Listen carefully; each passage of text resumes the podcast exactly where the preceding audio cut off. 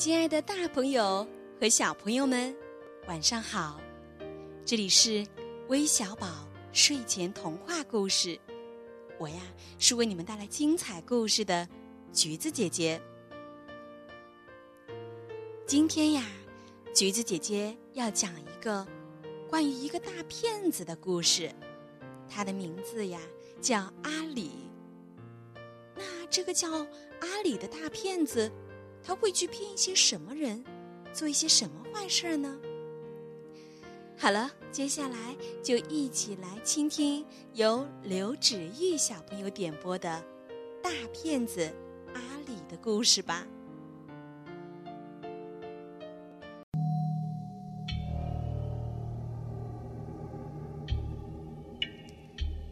很久很久以前，埃及城。有个骗术高明的人，名叫阿里。警察四处设下陷阱，每次他都逃走。有一次，阿里整天待在家里，觉得很闷，就到街上的酒店里去喝酒。他出了酒店，迎面遇上一位卖水的老人。阿里要了三杯水，然后给老人一块金币。谁知老人嫌太少，出言不逊。阿里抓住老人的衣领，要问个究竟。老人只好说出原委：“我在巴格达以卖水为生，受到禁卫队长艾哈默德的招应，他和他的部下几天内就给我水钱一千金币。我要回开罗，艾哈默德又送给我一百个金币。”还让我给开罗城的阿里带了封信，可我找了好久也没找到阿里。阿里听到这里十分高兴，说他就是阿里。他从老人手里接过信，看了看，原来是艾哈默德请他去巴格达。阿里兴奋不已，取出十个金币赏给了老人。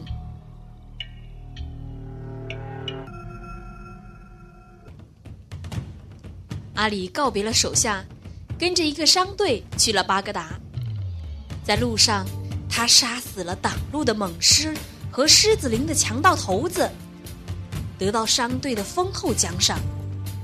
到了巴格达后，他四处打听艾哈默德的住址。人们见他形迹可疑，都不愿告诉他。不过，聪明的阿里还是找到了艾哈默德这位禁卫队长。把阿里安顿在家中，等有机会给他弄个一官半职。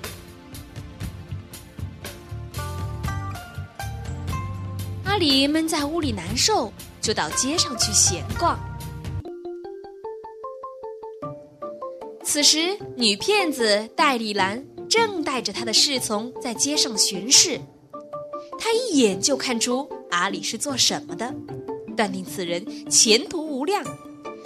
就对女儿戴丽莱斯讲了，戴丽莱斯心中不服，打扮的花枝招展上了街，故意与阿里撞上搭起话来。然后他把阿里诱到一家深宅大院，取出酒菜招待他。后来戴丽莱斯谎称戒指掉在了井里，让阿里下去捡，他果真听从了。戴丽莱斯拿着阿里的衣服跑回家，对母亲说：“你说的能干的阿里被我骗到巡警监哈桑的井里去了，这次他插翅难逃。”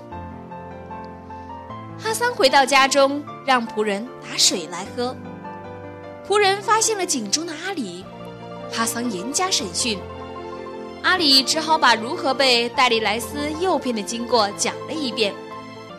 哈桑知道戴丽兰母女的手段，认为情有可原，放了阿里。阿里回到艾哈默德家中，讲了被骗的经过。艾哈默德说：“这个丫头手段高明，我都被她骗得好苦。你呀，还是好自为之吧。”不行，阿里说：“我要报复，还要娶她为妻。”禁卫边右队长舒曼挺愿意帮助阿里，就把他打扮成皇家旅馆的厨师，把真正的厨师用酒灌醉后，问如何烧饭做菜的事儿，然后用药把他迷倒。办妥之后，你上街买好肉菜，为戴丽兰母女做饭，用迷蒙药把他们弄昏后，取走他们的所有的衣服。要是你真想娶戴丽莱斯为妻，就顺手把他的四十只信鸽带回来。阿里依计而行，混进了皇家旅馆。不想差点被戴丽兰识破，幸亏他处事机智，瞒过了戴丽兰，终于得了手。戴丽兰上了阿里的当，只好到艾哈默德家里要回四十只信鸽。阿里趁机向他女儿求婚。戴丽兰虽然很满意阿里，但说要征求女儿的意见。戴利莱斯也挺喜欢阿里，就提出一个要求，让他去向他的舅舅提亲，好让舅舅难为阿里。艾哈默德告诉阿里，戴利莱斯的舅舅原是一名惯盗，后来洗心革命开了个鱼店。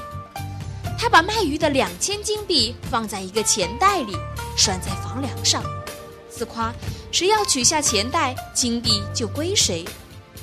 原来。他在钱袋周围设了许多机关，不知让多少窃贼丧命。阿里不相信戴利莱斯的舅舅手段如此高明，就乔装打扮去鱼店偷钱袋，三次都没有得手。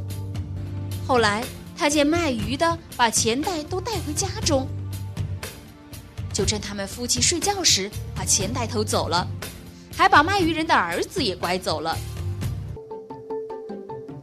卖鱼人只好向阿里认输，阿里就让他把外甥女戴丽莱斯嫁给他。卖鱼人同意了，提出了个条件。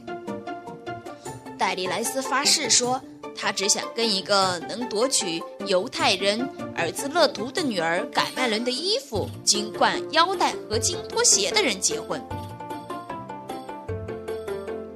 阿里听到这里，决定当夜就动手去偷。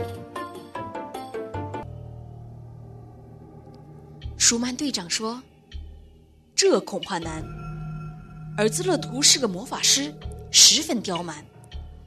他从一个宝库给女儿弄到的那套衣物放在一个金托盘里，任人窃取。而盗舍的人都被他用魔法变成了猴子和毛驴。阿里娶戴丽莱斯心切，就潜入尔兹勒图家，伺机动手。不想。”被犹太人发现，把阿里变成了毛驴，卖给一个水夫驮水。阿里不甘心当驮水驴，跟主人老是捣乱，女主人只好向犹太人退货。犹太人向阿里耐心说教，不让他偷衣物，阿里不肯听，犹太人就把阿里变成了狗熊。他女儿改麦伦听了父亲讲阿里的事儿。觉得挺有趣，就帮阿里恢复了人形。